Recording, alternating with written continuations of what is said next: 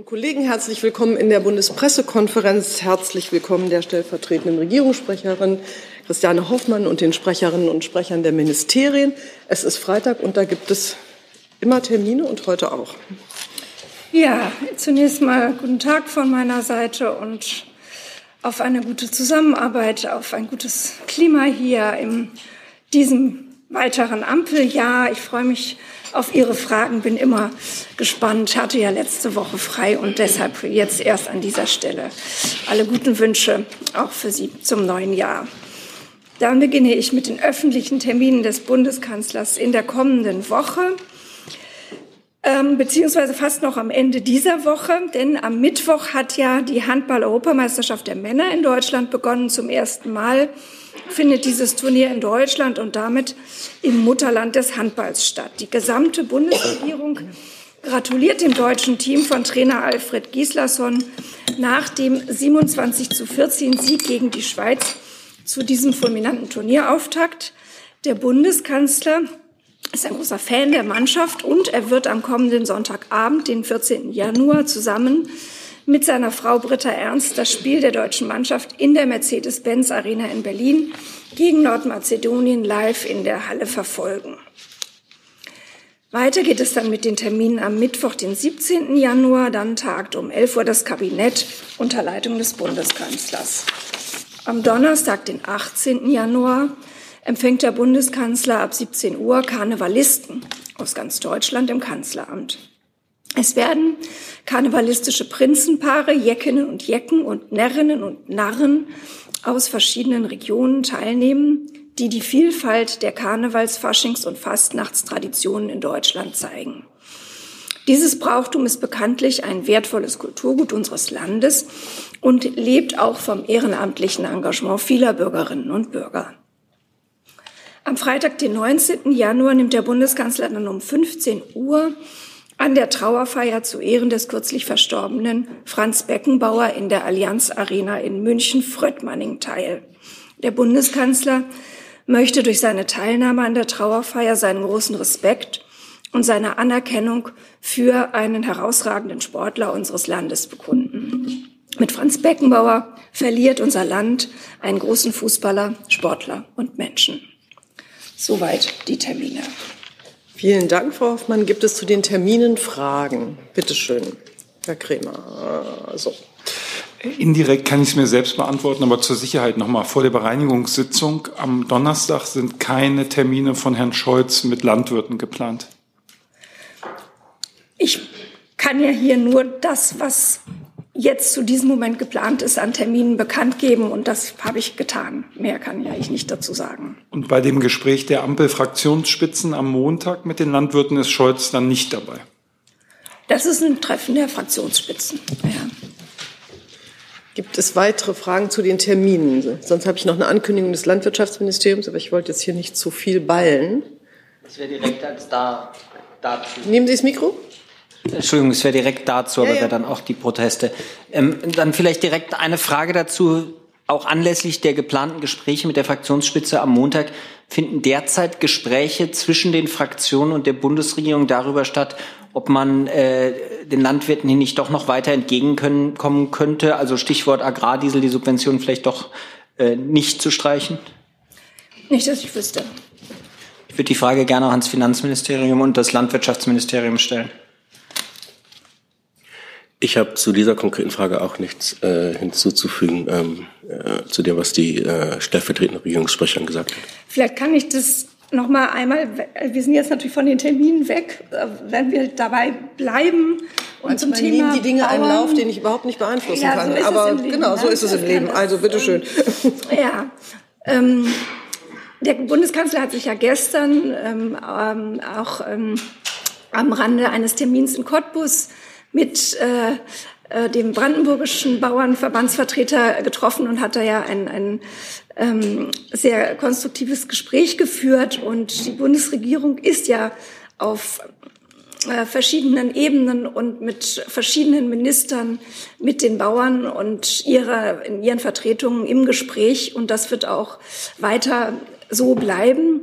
Die Bundesregierung hat, was ähm, äh, den Haushalt für das kommende Jahr äh, angeht, ihren Vorschlag gemacht äh, und äh, das ist, das ist der, die Position der Bundesregierung. Aber natürlich ähm, nimmt die Bundesregierung die Anliegen der Bauern, die vorgebracht werden, auch durch die Proteste vorgebracht werden, sehr ernst und die, die gehen ja über das äh, konkrete Anliegen äh, Agrardiesel und Kfz-Steuer, die ja zurückgenommen wurde, die, äh, die Änderung äh, hinaus. Und man ist, äh, man ist da ähm, zu den Anliegen der Bauernschaft insgesamt äh, auch in, im guten Gespräch.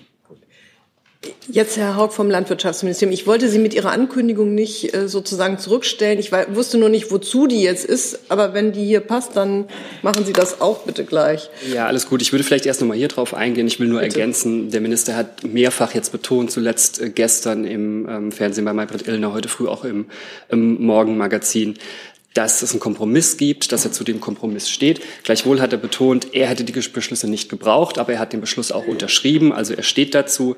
Ähm, jetzt auch mit Blick auf die, die Termine, die am Montag stattfinden. Sie wissen, es ist eine Demo angekündigt. Ähm, der Minister steht ja qua Amt ständig im Austausch mit den äh, Bäuerinnen und Bauern, mit den Spitzen der Verbänden. Ähm, wir begrüßen es natürlich, wenn auch Spitzenpolitiker und Politikerinnen anderer ähm, Ressorts oder anderen Fachbereichen einen Dialog mit den Landwirten suchen ähm, und bezüglich der berechtigten Anliegen der Landwirte und der Landwirtinnen ins Gespräch gehen. Herr Eckstein nochmal. Ich würde gerne doch noch einmal nachfragen, Frau Hoffmann. Ähm, Sie haben jetzt noch mal betont, dass es der Vorschlag sei und dann gleich ein Aber nachgeschoben, dass man aber in Gesprächen sei. Jetzt gibt es ja auch diese Demo am Montag, wo ja auch Herr Lindner sprechen möchte. Also bleibt es bei der schrittweise Abschaffung der Agrardiesel oder wird darüber auch innerhalb der Bundesregierung aktuell weiter beraten? Nein, darüber wird innerhalb der Bundesregierung äh, aktuell nicht weiter beraten. Das ist, ähm, das, ist das, was, äh, die Bundes, worauf sich die Bundesregierung geeinigt hat. Das ist ja jetzt, der Haushalt ist ja jetzt im parlamentarischen Verfahren, wie Sie wissen. Aber äh, von Seiten der Bundesregierung ist das ganz eindeutig. Jetzt hatte ich noch eine Frage, äh, etwas weiter hinten, ja? Ja, Daniel Pokrake, ARD. Ja. Frau Hoffmann, ähm, Sie haben die Bauernproteste gestern angesprochen und ähm, den Auftritt des Kanzlers auch quasi in der Nähe dieser Bauernproteste. Ähm, die, die, gehen jetzt schon eine längere Zeit und die gehen auch noch weiter. Ähm, ist denn nach Ihrer Sicht, nach Sicht der Bundesregierung, nach Sicht des Bundeskanzlers, das eine, eine Art Protest, die, ähm, die beschränkt ist auf, auf die Bauern, auf deren Verbände und Interessenvertreter? Oder haben wir es nach Einschätzung der Bundesregierung vielleicht mit einer größeren Protestbewegung ähm, zu tun, auf die man vielleicht auch anders reagieren muss als auf eine Bewegung, die eben äh, sich auf die Bauern beschränkt. Wir haben ja immer wieder betont, und das mache ich auch an dieser Stelle gern nochmal, ähm, dass natürlich solche Äußerungen von Protest äh, äh, absolut legitim sind, wenn sie im Rahmen des Gesetzes äh, durchgeführt werden. Und, ähm, und wir begrüßen den Austausch, den wir auch äh, mit den äh, Bauernvertretern innerhalb der Regierung zu den Themen und den Anliegen der Bauern haben. Ähm, dazu, wie diese Demonstrationen ähm, zusammengesetzt sind, ist der Eindruck, dass es einen sehr starken Fokus auf die Bauernschaft äh, tatsächlich hat. Ja. Die Anliegen, die vorgebracht werden, sind sehr stark äh, die Interessen der, der Bauernschaft. Herr Prokraka nicht mehr. Gut. Dann Herr Jessen dazu. Ja, Herr Haug, ähm, im Rahmen der Bauernproteste äh, wird ja auch die Frage aufgeworfen, wem kommen eigentlich die Subventionen zugute? Und äh, der Mechanismus ist ja sowohl auf EU als auch auf nationaler Ebene schon so, dass die eher großen Betriebe und äh, bis hin zur landwirtschaftlichen Industrie ähm, besonders davon profitieren. Ist dieser Protest eigentlich Anlass fürs, für Ihr Haus zu überdenken, ob man eine generell andere Architektur von Subventionen und Förderung braucht, nämlich äh, in der Richtung, dass die klassisch bäuerliche Landwirtschaft stärker gefördert wird. Also eine bewusste, politisch gewollte, wenn man so will, Asymmetrie in der zukünftigen Förderungsarchitektur oder stellen Sie solche Diskussionen und Überlegungen nicht an? Hm. Ja, also wir stehen jetzt gerade 2023 oder 2023 war das erste Jahr der aktuellen Förderperiode der europäischen Agrarpolitik, das Ende 2027. Ähm, die Verhandlungen zur Reform haben sehr lange gedauert, wurden von der Vorregierung begonnen. Diese Regierung hat die Verhandlungen beendet. Äh, die Regierung konnte, diese Regierung konnte auf den letzten Metern nochmal erreichen, dass viel mehr Fokus auf Leistungen der Landwirtschaft für Klima, für Umweltschutz, auch für den ländlichen Raum gelegt wird. Gleichwohl, Sie haben recht, ist ein großer Teil der Zahlungen, äh, die das Einkommen der Landwirte ausmachen, machen, noch an die Fläche gebunden. Die Bundesregierung hat sich daher im Koalitionsvertrag darauf verständigt, ein Konzept vorzulegen, wie die EU-Agrarförderung künftig mehr Gemeinwohlleistungen honoriert. Da gehört dazu Umwelt, Klima, Tierschutz, da gehört aber auch dazu die Stärkung des ländlichen Raums. Das Konzept wird derzeit bei uns im Landwirtschaftsministerium erarbeitet. Ich kann der Erarbeitung jetzt nicht vorweggreifen, aber im Sinne Ihrer Frage, Sie können versichert sein, genau das, was Sie meinen, daran arbeiten wir. Auch wenn Sie kein Datum nennen können, können Sie einen Zeitraum äh, angeben, zu dem das Konzept ähm, öffentlich vorgestellt und diskutiert werden kann? Ich kann da nicht konkreter werden. Was ich aus Medienberichten entnommen habe, ist, ähm, Sie wissen, die Belgier haben jetzt die Ratspräsidentschaft. Die belgische Ratspräsidentschaft hat angekündigt, dass sie sich in ihrer Ratspräsidentschaft, also jetzt in diesem halben Jahr, auch mit der Weiterentwicklung der gemeinsamen europäischen Agrarpolitik nach 27 beschäftigen möchte. Das heißt, es ist alles im Fluss. Ich kann aber nichts Konkretes sagen. Hi, Tyler hier, Producer von Jung und Naiv. Ohne euch gibt's uns nicht. Jeder Euro zählt und ab 20 landet ihr als Produzenten im Abspann auf YouTube. Weiter geht's. Jetzt hatte ich da vor, Herr Nils war das, ich hatte es so Ja, auch dazu. Sie sind zwar nicht auch, äh, Parteisprecher der Grünen, aber wie viel Blatt Papier passen noch zwischen, sagen wir mal, Herrn äh, Kretschmann und äh, Herrn Özdemir, der ja aus dem gleichen Bundesland kommt. Ich hörte heute noch mal die klare, deutliche Meinung des baden-württembergischen Ministerpräsidenten, der ja völlig in der Gegenrichtung äh, sich findet und alles berechtigt äh, äh, findet, was die Bäuerinnen und Bauern, wie es ja anständigerweise heißt, ähm, so, so zu ertragen haben. Also gibt es da eigentlich atmosphärische Störungen, wenn ein nicht unmaßgeblicher anderer, auch fachlich versierter grüner Politiker so gegen den Landwirtschaftsminister ist im Kern? Also wie Sie richtig sagen, ich spreche nicht für die Grünen. Ich kann nur sagen, ähm, der Minister wurde in dieser Woche auch von der Grünen Landtagsfraktion aus Baden-Württemberg zum Bürgerdialog in Baden-Württemberg eingeladen. Ähm, da, war, da war er auch vor Ort, da waren Landwirte vor Ort, er hat mit den Landwirten gesprochen und ich glaube, mehr brauche ich dazu gar nicht zu sagen. Gut, wir können das Thema, glaube ich, verlassen. Ich rufe jetzt noch mal die Termine der Woche an, in der Reihenfolge, wie sie genannt wurden, auch wenn sie sehr unterschiedlich sind. Handball, das Kabinett, die Karnevalisten und die Trauerfeier von Franz Beckenbauer. Gibt es dazu noch Fragen? Das sieht mir nicht so aus. Herr Haug, Sie hatten auch eine Ankündigung. Genau, dann komme ich jetzt zu der Ankündigung. Wir bleiben so ein bisschen beim Thema. Am Samstag, den 20. Januar, veranstaltet das Bundesministerium für Ernährung und Landwirtschaft zum 16. Mal die Berliner Agrarministerkonferenz. Bundesminister Cem Özdemir wird dabei mehr als 70 Agrarministerinnen und Agrarminister aus aller Welt sowie Vertreterinnen und Vertreter von über zehn internationalen Organisationen empfangen. Die Berliner Agrarministerkonferenz findet statt im Rahmen des Global Forum for Food and Agriculture, das auch zum 16. Mal ausgerichtet wird. Ähm, diese Berliner Agrarministerkonferenz ist das führende internationale Forum zu zentralen Zukunftsfragen der weltweiten Land- und Ernährungswirtschaft. Dort sollen Lösungen beraten werden, wie das Recht auf Nahrung für alle Menschen auf der Welt verwirklicht werden kann. Noch immer hungert jeder zehnte Mensch auf der Welt. Wir wollen daher den internationalen agrarpolitischen Dialog intensivieren, um gemeinsam Schritte zu dem Ziel zu finden, wie der Hunger in der Welt beendet werden kann. Medienvertreterinnen und Vertreter sind herzlich eingeladen, die Agrarministerkonferenz zu begleiten. Es gibt über den Tag verteilt sehr viele Wort- und Bildtermine. Zudem startet in der kommenden Woche auch die Grüne Woche, die weltgrößte Messe für Ernährung, Landwirtschaft und Gartenbau. Bundesminister Özdemir wird am Donnerstag, den 18. Januar, die Eröffnungsrede bei der offiziellen Eröffnungsveranstaltung halten und am Morgen des 19. Januars einen offiziellen, am offiziellen Eröffnungsrundgang der Grünen Woche teilnehmen. Gibt es dazu Fragen? Das scheint mir nicht der Fall zu sein, aber vielen Dank, dass Sie uns das alles gesagt haben. Dann hatte ich Themen aus dem Kreis der Kolleginnen und Kollegen gesammelt. Da geht es vor allen Dingen erstmal um das Rote Meer. Das hatten mehrere angesprochen. Frau Höhne, wollen Sie vielleicht beginnen damit? Bitte schön. Dankeschön. Ähm, Herr Fischer, ähm, Gibt es Fortschritte bei dem Finden einer rechtlichen Grundlage für eine äh, EU-Mission und Politico berichtet, dass drei ähm, Kriegsschiffe oder drei, drei Schiffe ins Rote Meer geschickt werden sollen. Äh, können Sie das bestätigen? Wie wird sich Deutschland daran beteiligen? Wir haben das hier schon ein paar Mal diskutiert. Es ist so, dass ähm, in Brüssel die äh, Beratungen über einen äh, neuen maritimen Einsatz der Europäischen Union im äh, Roten Meer laufen. Sie laufen intensiv und unter Hochdruck.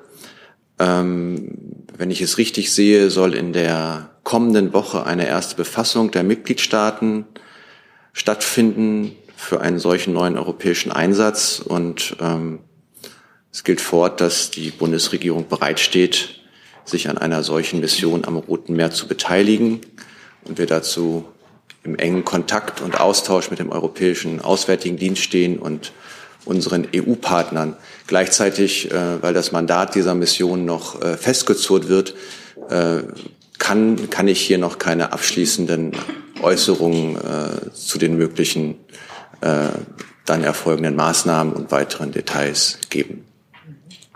Eine schnelle Nachfrage. Bitte. Ähm, wenn sich herausstellt, dass äh, die EU sich nicht einigen kann, würde die Bundesregierung sich überlegen, ähm, ein, ein Mandat im Bundestag entscheiden, also zur, zur Entscheidung zu stellen. Ja, momentan sieht es ja, äh, gehen die Beratungen in Brüssel weiter. Wir haben auch keine Hinweise, dass es äh, da irgendeine Art von äh, finalem Showstopper gibt gerade. Das heißt, das ist unsere äh, präferierte, bevorzugte Mission, äh, Option, für die wir uns einsetzen. Und klar ist, dass wir uns natürlich nur an, an Dingen beteiligen, die sowohl völker- als auch äh, verfassungsrechtlich äh, möglich sind. So, ich mache jetzt so die Runde. Da geht's weiter, bitte. Ähm, Herr Fischer, welche Möglichkeiten kämen denn, oder auch ähm, Herr Müller, welche Möglichkeiten kämen denn für eine deutsche Beteiligung in Frage? Äh, also wie könnte Deutschland, wie könnte die Bundeswehr, die Marine einen solchen internationalen Einsatz unterstützen? Grundsätzlich möchte ich nicht spekulieren, bevor wir nicht die Rahmenbedingungen, wie gerade ausgeführt wurde, kennen. Äh, wir haben, ich glaube, am 18.12. war es, haben wir hier etwas ausgiebiger über Möglichkeiten gesprochen, über Fähigkeiten zum Beispiel der deutschen Marine äh, mit den seegehenden Einheiten, auch im Bereich Luftverteidigung. Darauf würde ich nochmal verweisen. Ähm, aktuell möchte ich mich nicht spekulativ an, an weiteren Betrachtungen hier beteiligen. Dann geht es bei Ihnen weiter. Ja, vielen Dank, Nick Alipur, Euraktiv. Äh, Herr Müller auch nochmal, also es gibt ja schon eine, eine französisch angeführte ähm, äh, Mission, ich glaube im Golf, ähm, auf der es nach den Berichten äh, dann eventuell aufbauen könnte, was man dann machen äh, würde unter Umständen. Könnten Sie vielleicht in dem Rahmen nochmal erläutern, inwieweit sich die, ähm, die Bundeswehr dort schon beteiligt? Können Sie noch mal kurz erläutern, welche, welche Operation, Mission Sie direkt meinen? Also äh, der Name ist Agenor oder Agenor, ich weiß nicht, wie man es ausspricht. Äh, die ist wohl und daran soll Deutschland beteiligt sein, heißt es. Also grundsätzlich nochmal zur, zu einer möglichen Beteiligung hier, wenn Sie fragen, welche, welche Beteiligung machbar ist. Wenn die Rahmenbedingungen feststehen, dann wird ja auch feststehen, wer mit welchen Fähigkeiten sich einbringen kann. Und diese Fähigkeiten müssen aufeinander abgestimmt sein. Es bringt ja nichts, wenn Staaten oder alle Staaten nur logistische Fähigkeiten, Versorgung einbringen. Manche bringen zum Beispiel äh, Fregatten rein. Also deswegen gibt es abzuwarten, wie sieht äh, eine politische Entscheidung aus, äh, wie sieht ein mögliches Mandat aus und äh, wie sieht ein Operationsplan aus. Und dann kann man darauf ähm, bestimmen, wie sieht eine Beteiligung der Bundeswehr, eine mögliche Beteiligung aus. Und zum anderen muss ich gleich nochmal meine Unterlagen schauen, melde mich gleich nochmal. Jetzt hatte sich Herr Nils dazu gemeldet. Äh, so, ja. ja, apropos Frankreich, Herr Fischer, ähm, wie beurteilen Sie, wie beurteilt die Bundesregierung, dass Frankreich meines Wissens nicht auf dieser Liste derer ist, die unterschrieben haben, die Länder, wo auch die Bundesrepublik drauf ist, also vor allen Dingen eine Art Appell, natürlich im Kern ähm, die wirtschaftlichen Seewege freizuhalten. Und gibt es eine Beurteilung der Tatsache, dass Russland eine dringliche Sicherheitsratssitzung wegen der Bombardierung oder wegen, der, äh, wegen des Angriffs der Amerikaner und der Engländer einberufen hat oder einberufen lassen will. werde hier nicht über äh, die französischen Motive spekulieren. Fakt ist, dass wir gemeinsam mit Frankreich an den äh, Grundlagen für eine europäische äh, Mission im äh, Roten Meer arbeiten. Und Fakt ist auch, dass Frankreich äh, am 10. Äh, Januar, also ich glaube gestern war das, einer UN-Sicherheitsratsresolution, die von den USA und Japan eingebracht worden ist, zu den Houthi-Angriffen im äh, Roten Meer zugestimmt hat. Und in der hat der Sicherheitsrat klargestellt, dass alle Mitglieder der UN in Übereinstimmung mit dem Völkerrecht das Recht haben, ihre Schiffe gegen Angriffe zu verteidigen, und zwar auch gegen Angriffe, die die Rechte und Freiheit der Schifffahrt beeinträchtigen. Und die jetzt nächste, also dann wahrscheinlich Sicherheitsratssitzung, wie beurteilen Sie die als äh, glaub, Versuch das, oder? Die, die, die gibt die Möglichkeit, äh, sich zu der Lage im Roten Meer auszutauschen.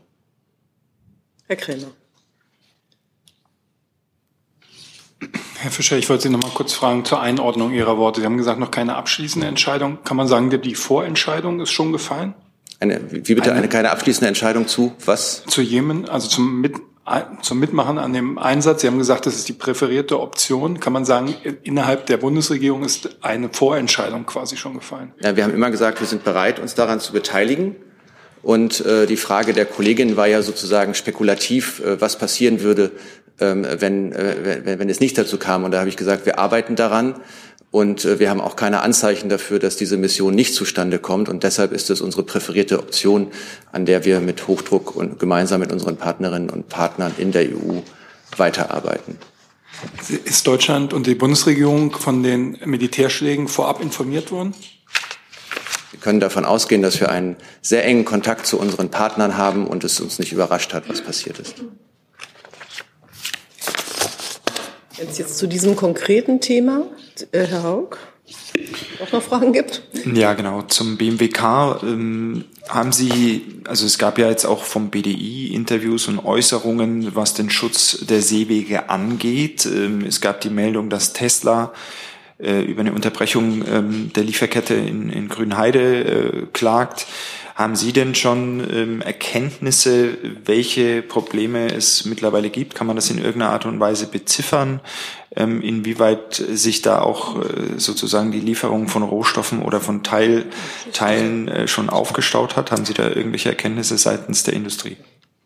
Also beziffern kann ich hier an der Stelle heute nichts, aber es ist klar, für die Reedereien ist das eine besonders herausfordernde Route geworden. Das ist eine Handelsroute, äh, bei der äh, Störungen in erheblichem Maße auftreten können. Die Sicherheitsupdates erhalten die Reedereien an der Stelle, ähm, auch von der Seite der Bundesregierung, von den Behörden ähm, des Bundes. Die Situation kann zu längeren Handelsrouten führen. Einige ähm, Unternehmen haben ja da auch schon Konsequenzen gezogen, das ist klar. Ähm, es kann auch dazu führen, dass bestimmte Güter nicht rechtzeitig ankommen, dass es Produktionsausfälle gibt. Das ist alles möglich, das ist nicht auszuschließen. Ähm, aber ähm, ich muss auch ganz klar sagen, dass wir hier keine Erkenntnisse haben, die jetzt irgendwie eine gesamtwirtschaftliche negative Auswirkung äh, aufzeigen würden. Das haben wir nicht. Also jenseits jetzt des Roten Meeres und der Schiffswege würde ich doch noch mal beim Thema Nahost bleiben. Ich hatte jetzt noch weitere Fragen. Herr Nils hatte sich dazu gewählt. Und Frau Dobralskammer mit Saudi-Arabien ist ja in Weite auch in der Region. So, bitte erstmal. Nee, halt so. Ja, danke. Ähm, zum Stichwort Südafrika und die Klage wegen Völkermords. Wir haben ja von Herrn Fischer in den letzten, also ich mehr am Monitor, äh, anschaulich und dezidiert gehört, weshalb also äh, auch die Bundesregierung nicht meint, dass es sich um aufziehenden oder schon vollzogenen Völkermord handelt. Aber äh, es gibt ja einen zweiten Schritt, der wohl im Moment verhandelt wird in Den Haag, diesen Eilantrag. Äh, wie ist da die genaue Position? Das sind ja, wenn man so salopp sagen will, zwei Paar Schuhe. Im Gegenteil, es könnte ja sogar ein Eilantrag, ein im Sinne Südafrikas positiv ausgehender Eilantrag verhindern, äh, sehr hoch gerechnet, dass es noch zum ähm, Völkermord-Tatbestand kommt. Denn der Eilantrag bedeutet ja Waffenstillstand, Waffenruhe. Wie ist zu diesem Inhalt des ersten Teils Ihr Amt beziehungsweise die Bundesregierung, vielleicht auch Frau Hoffmann, eingestellt? Okay, dann, dann, dann würde ich das beantworten. Also ich habe mich ja in der Tat in, äh, zu, zuletzt äh, öfter geäußert. Auch die Ministerin hat sich ja äh, zu, dem, zu dem Verfahren geäußert und hat auch angekündigt, dass wir im Hauptsacheverfahren eine Stellungnahme abgeben werden. Das heißt aber auch, dass wir jetzt das, äh, die derzeitigen Anhörungen, die gestern von Südafrika und die heute von Israel äh, sehr eng verfolgen werden und ähm, aus Respekt vor dem, vor dem Gericht in dieser Eilsache uns dazu nicht äußern werden. Ja, ich kann das, ähm, kann dem nur zustimmen. Im Moment, ähm, ich weiß nicht, ob jetzt schon oder in, in der nächsten Stunde nimmt ja Israel Stellung zu dem äh, Antrag Südafrikas und äh, äh da werden wir jetzt aus Respekt vor dem Gericht zunächst einmal das abwarten. Zusatzfrage wird dann unabhängig von der Zurückhaltung ähm, dieser Schritt, dieser Appell zur Waffenruhe in dem Gebiet, das ja nach wie vor äh, sehr strapaziert wird, begrüßt von der Bundesregierung, vom AA, vom Kanzleramt, von wem auch immer, oder nicht, unabhängig vom Ausgang der Behandlung des Eilantrags.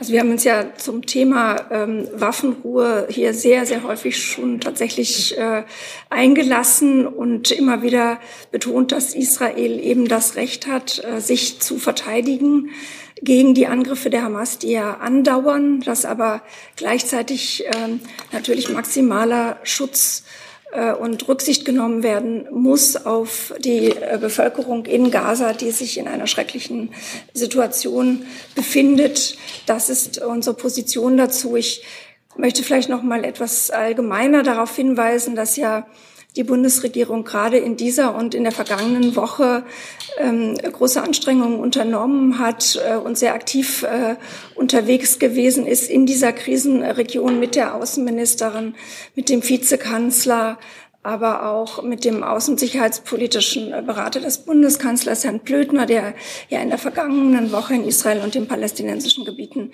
gewesen ist. Und äh, ähm, dass wir dort äh, wirklich alle Bemühungen daran setzen, diesen Konflikt äh, einzudämmen und eine weitere Verbreitung zu verhindern und eben auch die Situation für die Menschen äh, in Gaza zu, zu verbessern.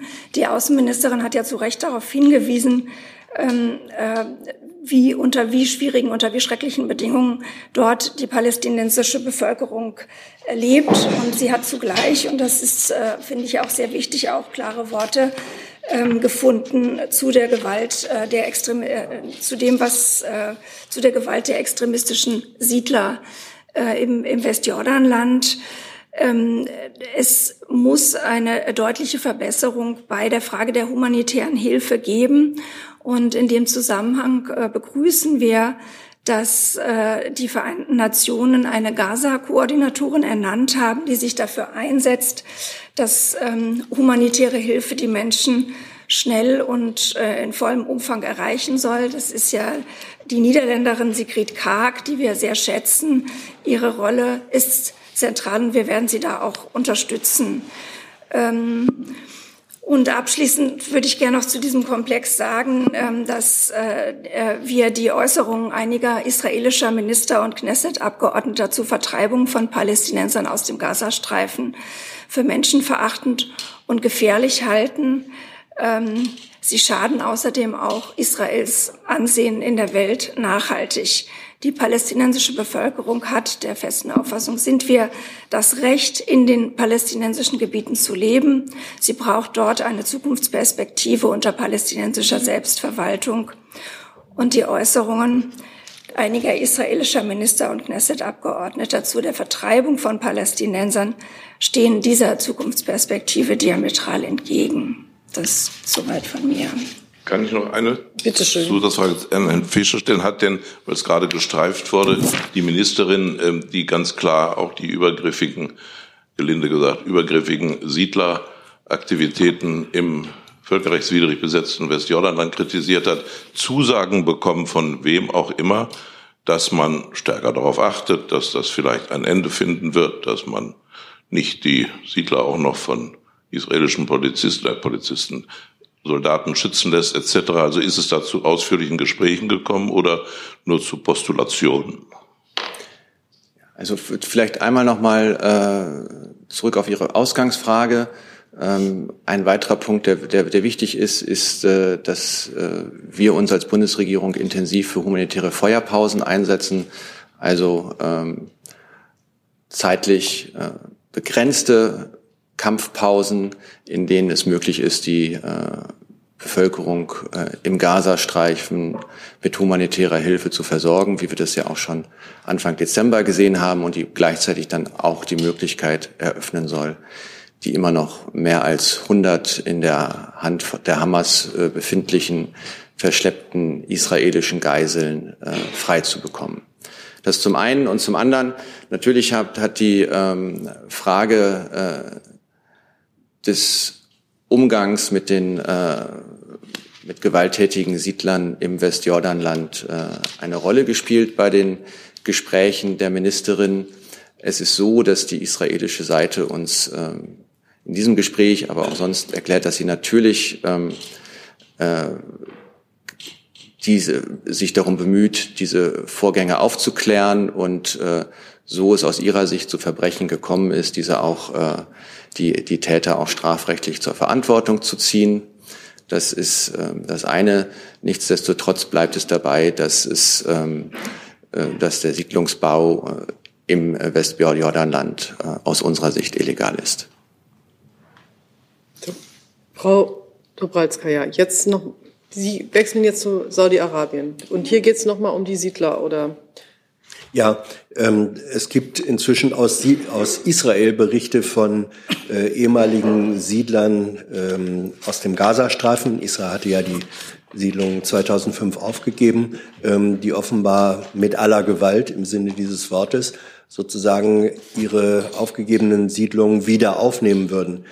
Wäre ein solcher erneuter Besiedlungsprozess in Gaza ebenfalls völkerrechtswidrig? Ähm Eindeutig ja. Dann können wir, glaube ich, das Thema verlassen und Frau Dubalska hat das Wort zu Saudi-Arabien. Herr Fischer, wie sind äh, denn Waffenlieferungen an Saudi-Arabien, ein Staat, der Frauen gesetzlich benachteiligt und unter Druck setzt, mit feministischer Außenpolitik vereinbar? Ich glaube, wir haben uns hier ähm, in den äh, letzten Sitzungen sehr ausführlich äh, zu Saudi-Arabien geäußert und auch ähm, zur äh, restriktiven Rüstungsexportpolitik der Bundesregierung. Vielleicht ganz grundsätzlich in äh, Exportentscheidungen äh, der Bundesregierung fließen immer sicherheitspolitische, außenpolitische und menschenrechtliche Erwägungen ein. Und äh, das ist äh, in diesen Fällen hier auch passiert. Eine Nachfrage dazu? Ach so, äh, ich sehe Sie leider gar nicht. Hm? Sie wollten nachfragen. Ja, dann muss ich noch mal zurück. Ja. Wie schwer müssen denn diese außenpolitischen Überlegungen sein, damit Sie äh, die propagierte außen, feministische Außenpolitik überwiegen, die Zusagen, die Sie gemacht haben? Naja, wir haben ja hier eine, eine sehr komplexe Gemengelage. Zum einen, wenn es um die Menschenrechtslage geht, dann sehen wir, ähm, durchaus gesellschaftliche Entwicklungen äh, in Saudi-Arabien in den letzten Jahren, die zu ersten Öffnungsschritten und auch äh, gewissen Verbesserungen der Situation der, von Frauen geführt haben. Dennoch, und das wissen Sie auch, das ist auch hier ähm, in den letzten Tagen auch noch einmal hervorgehoben worden, se sehen wir im Bereich der Menschenrechte vieles weiterhin sehr kritisch. Das gilt mit Blick auf äh, politische und Freiheitsrechte, das gilt mit Blick auf Frauenrechte, aber das gilt auch äh, mit Blick auf äh, Themen wie die Anwendung der Todesstrafe. Was es aber auch äh, sozusagen einfließt in diese Entscheidungen, sind ja äh, auch regionalpolitische Fragen.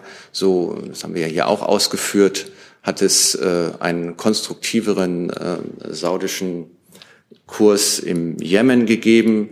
Es hat ähm, im, ich glaube, 22 ein, 2022 einen Waffenstillstand gegeben und seitdem hat es keinerlei Militäroperationen ausländischer Staaten gegen die Houthi-Rebellen mehr gegeben, auch keine Luftschläge aus äh, Saudi-Arabien.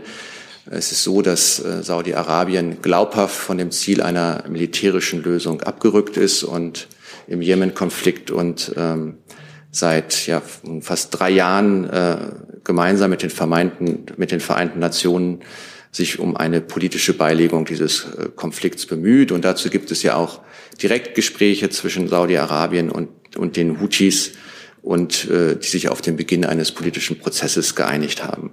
Also es gibt da äh, wichtige Fortschritte, die ohne die konstruktivere Rolle Saudi-Arabiens in diesem, in diesem Dossier gar nicht möglich gewesen wären.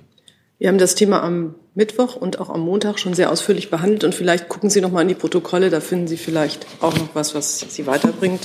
Äh, dann müssen wir das alles nicht heute noch mal wiederholen. Bitte schön. Ich wüsste gerne, ob die erfolgten Genehmigungen für Iris-T und Eurofighter-Systeme eigentlich bedeuten, dass wir jetzt generell und grundsätzlich wieder äh, Waffen an Saudi-Arabien liefern oder sind das Ausnahmen? Das sind in jedem Fall Einzelfallentscheidungen und ähm, äh, die Bundesregierung bleibt grundsätzlich bei ihrer restriktiven Exportpolitik, ähm, wobei ich will jetzt auch wiederum die Diskussion vom Montag und Mittwoch nicht wieder hier noch einmal ganz groß aufrollen, aber ich tue mich etwas schwer mit dem Wort Genehmigungen, äh, denn tatsächlich äh, geht es ja äh, darum, äh, dass die Bundesregierung ihren Widerstand gegen eine Bewerbung ähm, für die Kampfflugzeuge äh, von Eurofighter aufgegeben hat. Und das ist äh, durchaus etwas anderes als eine Genehmigung. Aber ich glaube, das haben wir hier auch schon, wenn ich mich recht erinnere, ausführlich erörtert. Ja. Nachfrage? Nee, er hat gesagt, er hat sowohl von Iris T als auch Eurofighter gesprochen, oder? Haben Sie, haben Sie nur sich auf Iris T bezogen? Nein. Und Eurofighter. Beide, beides. Genau. Ja. ja, eine kurze Nachfrage noch. Gibt es eigentlich äh, Wünsche von Saudi-Arabien für andere Waffensysteme, die schon vorliegen? Ich glaube, diese Frage müssten Sie an das, Bundes, an das federführende Bundeswirtschaftsministerium richten. Ja, mache ich dann. Das ist mir nicht bekannt. Okay. Dann habe ich Herrn Jessen und Herrn Alipur noch mal dazu. Ja, in der Sitzung, ich weiß nicht, ob äh, Außenverteidigung oder äh, Wirtschaftsministerium. Stellen Sie doch erstmal die Frage, dann gucken wir genau, weiter. Äh, nur, dass die drei Ressorts bitte zuhören mögen. Ähm, ich glaube, die hören immer zu. eigentlich alle zu. Naja, man wurde auch schon gelegentlich aufgefordert, Fragen zu wiederholen. Ähm, in der, in der Sitzung des Bundessich in der Sitzung des Bundessicherheitsrats, äh, in der Iris T genehmigt wurde, wurde ja auch der Export eines äh, U-Bootes an Israel genehmigt. Dazu erstens, ähm, wann wird dieses äh, U-Boot geliefert? Zweitens, ist es möglich, dass ein solches U-Boot dann zum Beispiel bei der seeseitigen Blockade Gazas eingesetzt werden kann und äh, spielt so etwas bei den Erwägungen einer äh, Genehmigung eine Rolle?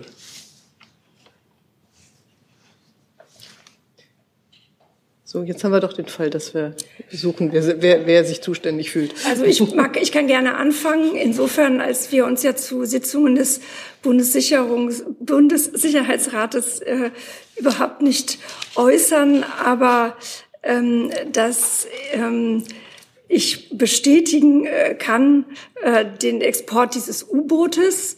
Ähm, zu den technischen Details äh, kann ich mich jetzt allerdings nicht einlassen. Und um das hier nochmal unmissverständlich äh, klar zu machen, Sie hatten nach Iris T und Eurofightern gefragt. Ähm, was Iris T betrifft, ist der, das Wort genehmigen absolut richtig. Das wurde genehmigt und bei Eurofighter ist es eben so, ähm, dass wir den, dem nicht länger im Wege stehen. So, ja.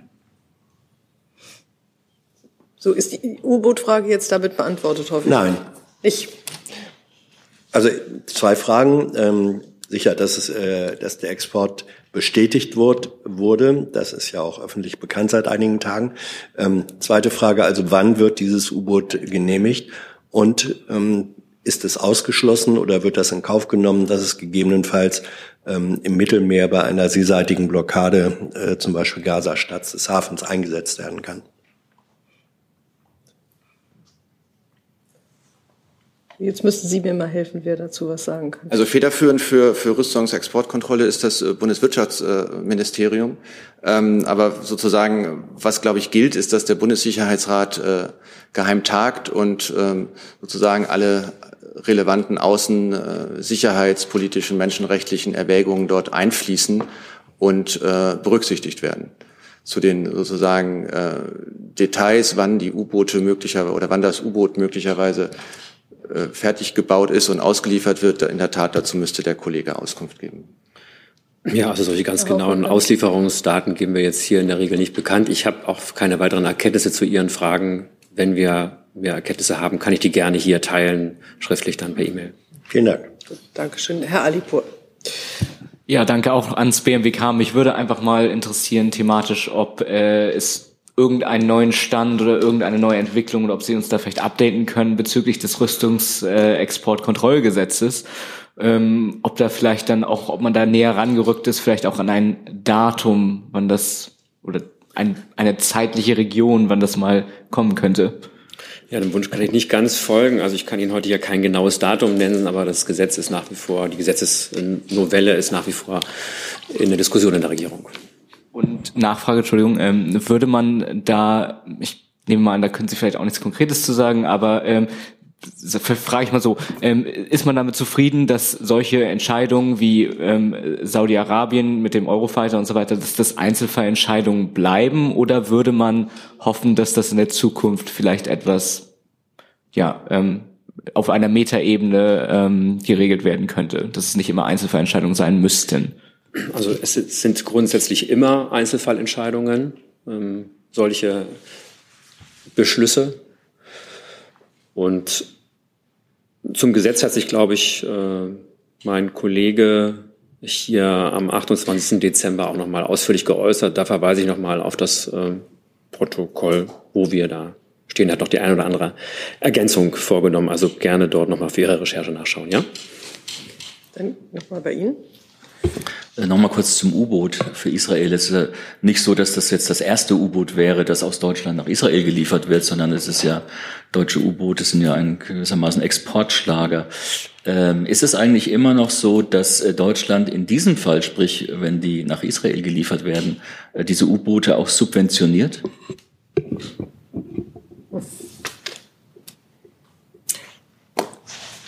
Wer kann denn, wer ist denn für solche für die finanziellen Fragen zuständig. Also ich kann Ihnen aus der Praxis jetzt nicht mitteilen, ähm, ob das ein gängiges Verfahren ist. In diesem Fall müsste ich auch nachreichen. Nachliefern. Also gerne nachliefern. Wir liefern nach, wenn wir da was nachzuliefern haben. Ich jetzt so verstanden. Also ja, genau. Ich, nehme, wir nehmen uns ja beiden Fragen auf jeden Fall nochmal an, von Herrn Jessen und von Ihnen. Also ich wüsste jetzt auch nicht, aus welchem Etat das kommt. Wir brauchen das jetzt hier, glaube ich, nicht weiter ausführen. Wir kümmern uns darum, Sie gucken, dass wir Sie gucken, liefern, ja? Sie prüfen das. Wunderbar. Gibt es dazu noch Fragen? Das scheint mir nicht der Fall zu sein. Jetzt habe ich noch Herrn Eckstein, dann habe ich noch das Thema AfD, aber das liegt da vielleicht in einer Hand. Ähm, und dann habe ich noch mal Frau Dobralskaya bis jetzt.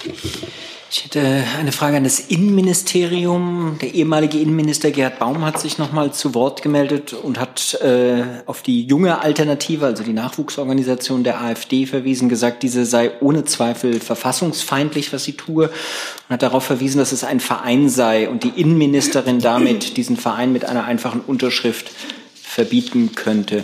Eine Frage ans Innenministerium wäre, teilen Sie die Einschätzung, dass sie ohne Zweifel verfassungsfeindlich ist, die junge Alternative, und gibt es Überlegungen zu einem solchen Vereinsverbot?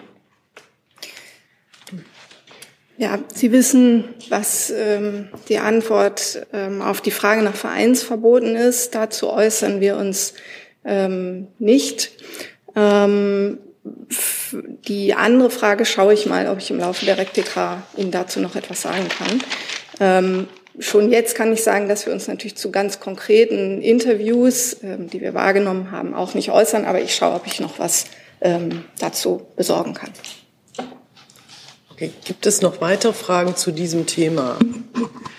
Dann hat Frau Dobralska ja zu einem anderen. Vielleicht doch, doch zu diesem Thema. Ja, aber sind im Zusammenhang mit diesem November-Treffen im Hotel Adlon in Potsdam Ermittlungsverfahren eröffnet worden oder beschäftigt sich der Verfassungsschutz damit? Ähm, das war hier schon am Mittwoch auch Thema. Ich kann ähm, gerne noch ein paar Dinge dazu sagen. Ähm, die Innenministerin hat sich dazu ja auch geäußert. Ähm, sie hat äh, gesagt, diejenigen, diejenigen, die völkische und rassistische Umvolkungsfantasien hegen und Pläne schmieden, wie sie jetzt offenbar wurden, zeigen damit ihr wahres Gesicht. Darüber kann keine bürgerliche Fassade hinwegtäuschen, die sich manche zu geben versuchen. Was wir hier sehen, ist nicht geschichtsvergessen, sondern verfolgt bewusst NS-Ideologien. Was wir sehen, sind rechtsextremistische Netzwerke und rechtsextremistische Ideologien. Das ist der Versuch, ethnisch zu definieren, wer zu Deutschland gehört und wer nicht. All das steht fundamental im Gegensatz zur Menschenwürde jedes Einzelnen und zu den wichtigsten Prinzipien unseres Staates. Deshalb ist es Aufgabe unseres wehrhaften Staates, dem in aller Deutlichkeit entgegenzutreten. Unser Rechtsstaat, Rechtsstaat schützt all diejenigen, die wegen ihrer Herkunft, Hautfarbe oder auch wegen ihrer demokratischen Haltung angefeindet werden.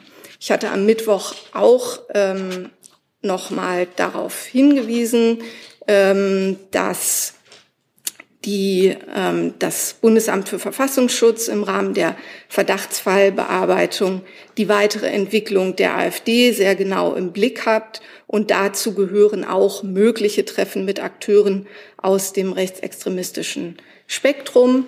Ähm, nähere ähm, Einzelheiten dazu kann ich hier nicht sagen.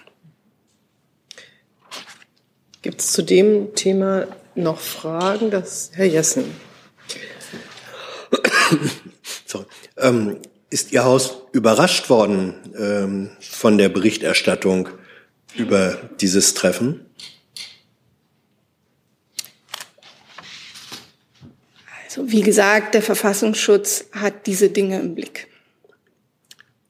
Sie sind also nicht von den Inhalten der Korrektivberichterstattung überrascht worden? Ich bleibe bei dem, was ich gesagt habe. Gut. Frau Dobralskaya? Sie sagen, der Verfassungsschutz beobachtet das genau. Gibt es aber ganz konkrete Ermittlungsverfahren gegen Teilnehmer von dem Treffen? Ähm, die Frage kann ich so direkt nicht beantworten.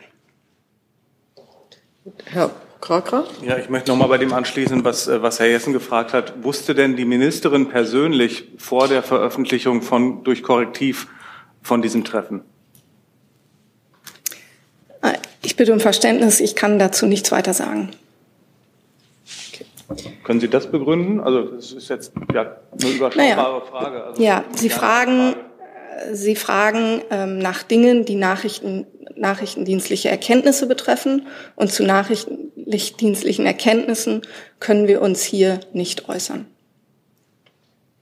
Gut. Gibt es weitere Fragen zu diesem Thema? Das sieht mir nicht so aus. Dann hatte Frau Dobalska ja noch ein anderes Thema. Ja, an Frau Hoffmann. Angesichts der überregionalen Proteste der Landwirte und auch Angesichts der starken Umfragewerte für die AfD wollte ich fragen, was die Ampelkoalition in den nächsten zwei Jahren tun möchte, um die Sympathien oder die Unterstützung der Wähler wieder zu gewinnen. Ja, das ist eine ganz kleine, äh, kleine Frage.